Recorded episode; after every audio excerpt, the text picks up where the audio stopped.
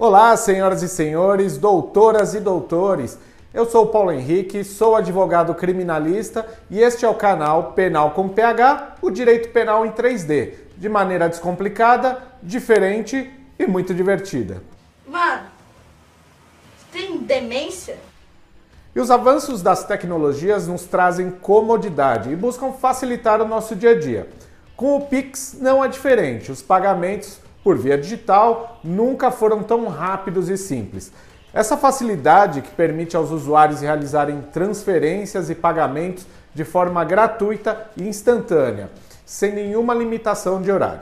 Faz um pix, faz, faz um pix, faz, faz um pix, faz, faz um pix no mozão.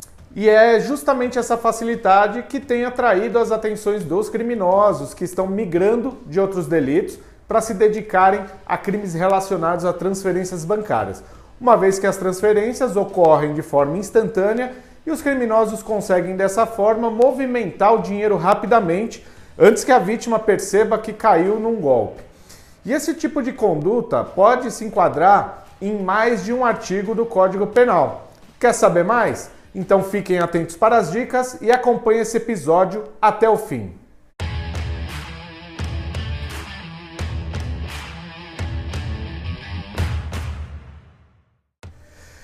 E é justamente por essa rapidez e facilidade nas transações financeiras que o modus operandi dos golpistas podem ser feitos de diversas maneiras, como por exemplo por meio do WhatsApp, no qual o criminoso envia mensagens fingindo ser alguém conhecido, muitas vezes com o número da pessoa que a vítima tem salvo na agenda do celular. Isso porque anteriormente o criminoso já clonou o número dessa pessoa conhecida e muitos ainda usam as fotos obtidas na clonagem do aparelho celular para se passar por um conhecido ou de um familiar. Outra forma também muito usada é que os golpistas fingem ser uma empresa, enviam mensagens sempre atrativas, geralmente sobre benefícios financeiros fáceis né, de adquirir ou promoções extremamente vantajosas, juntamente com um link que dá acesso a uma página e aí a vítima deve preencher com seus dados bancários, suas senhas.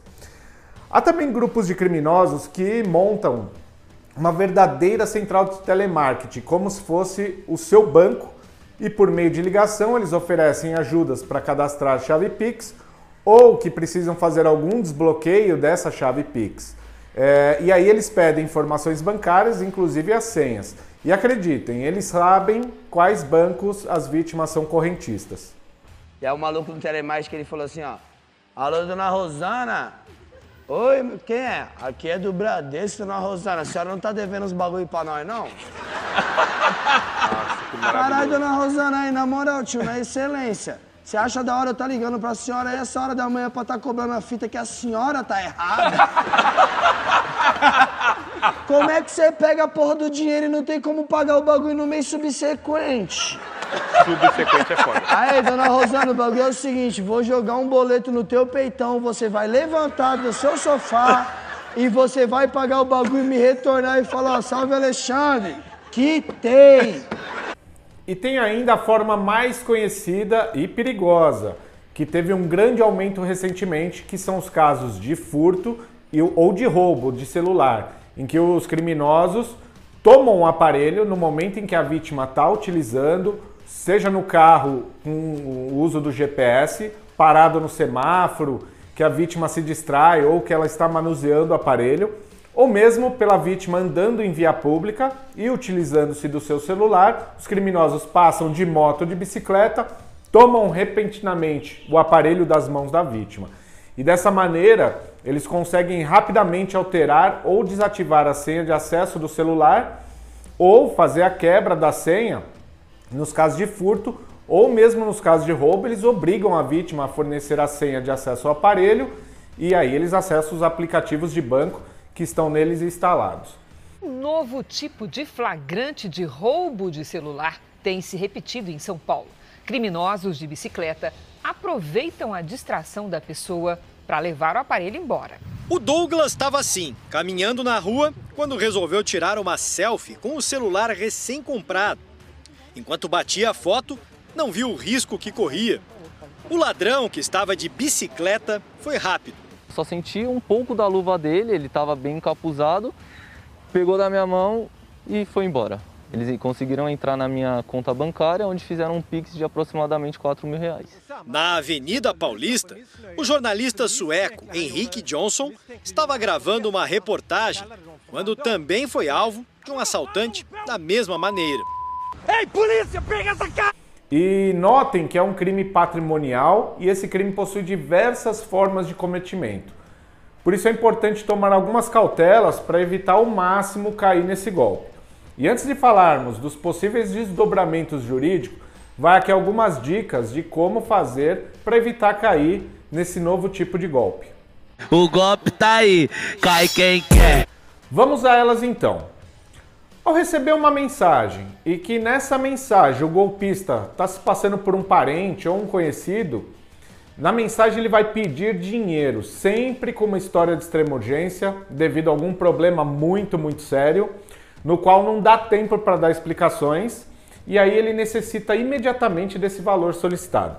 E aí, nesses casos, antes de fazer qualquer tipo de transferência, tente ligar para o número dessa pessoa, mas não faça pelo aplicativo, né? Faça pelo número de telefone, tendo em vista que provavelmente só o aplicativo foi clonado.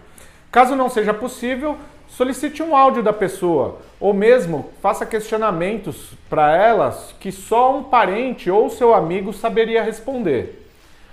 Outra coisa é conferir o dado bancário da conta que deve ser transferido o dinheiro. Se não for a conta da própria pessoa que solicita, fica mais fácil identificar que é um golpe. Geralmente o pedido de transferência é para que seja feito em contas de terceiros e é importante fazer questionamentos sobre de quem é a conta e o motivo da transferência. É, e nunca fazer transferência na conta de terceiros. E outra dica importante é nunca acessar links desconhecidos, principalmente esses de promoções que vêm com promessas de prêmios que pedem para compartilhar com o máximo de pessoas das suas listas de contatos. E eu quero agradecer, tem um, um, um pessoal, até, inclusive que eu não sei quem é do WhatsApp, que manda recados para mim. Deixa eu ver esse, esse, esse, esse...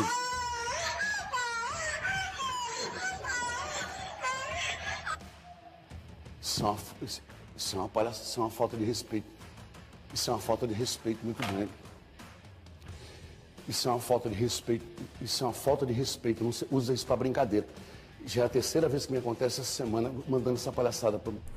Cuidado com as promoções e sorteios que enviam um código é, para o número do, da vítima, solicitando que ao receber essa mensagem, retorne esse código para o golpista. E aí ele está se passando por uma empresa que faz a promoção ou sorteio, e com esse código ele vai instalar o WhatsApp da vítima em outro aparelho. Uma vez passado esse código, eles vão ter acesso a todos os contatos da vítima e vão começar a enviar mensagens pedindo dinheiro, se passando por ela. Por isso, nunca informe nenhum código recebido por SMS para ninguém.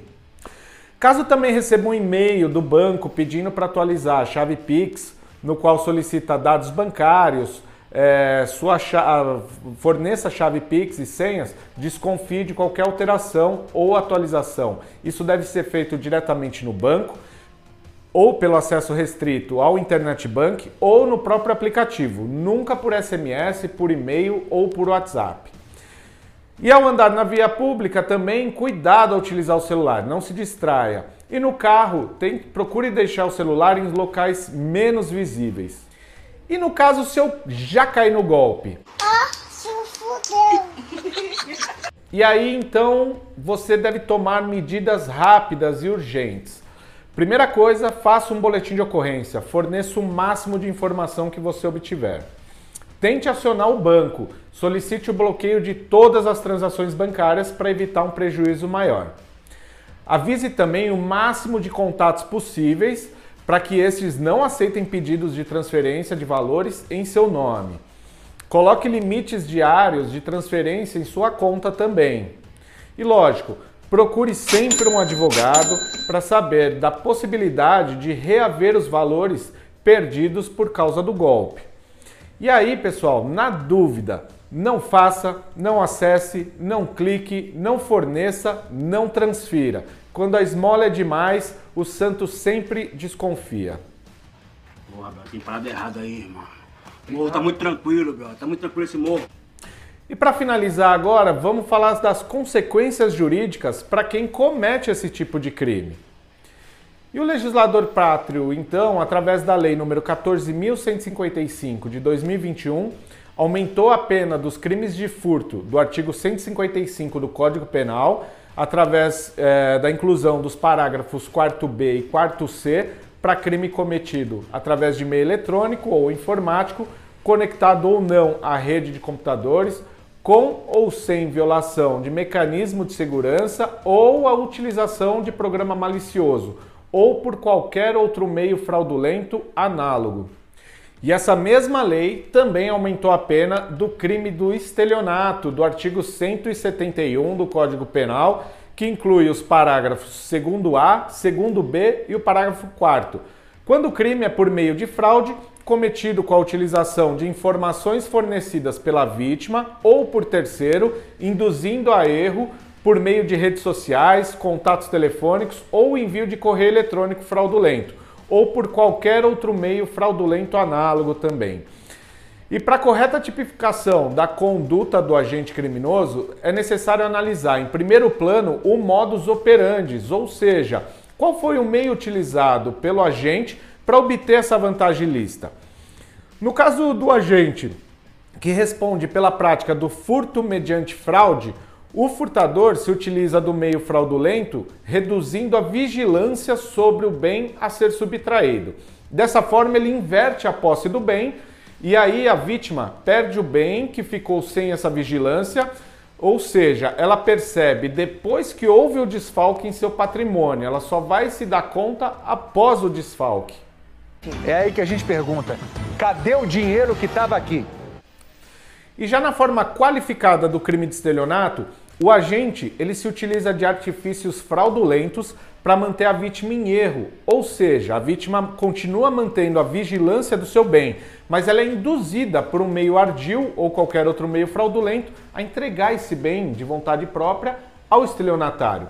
Porém, ela não sabe das reais intenções do agente criminoso que só quer obter a vantagem ilícita. Eu posso até te ajudar, aliás, eu vou te ajudar, entendeu? Eu quero te ajudar, agora você tem que me ajudar a te ajudar.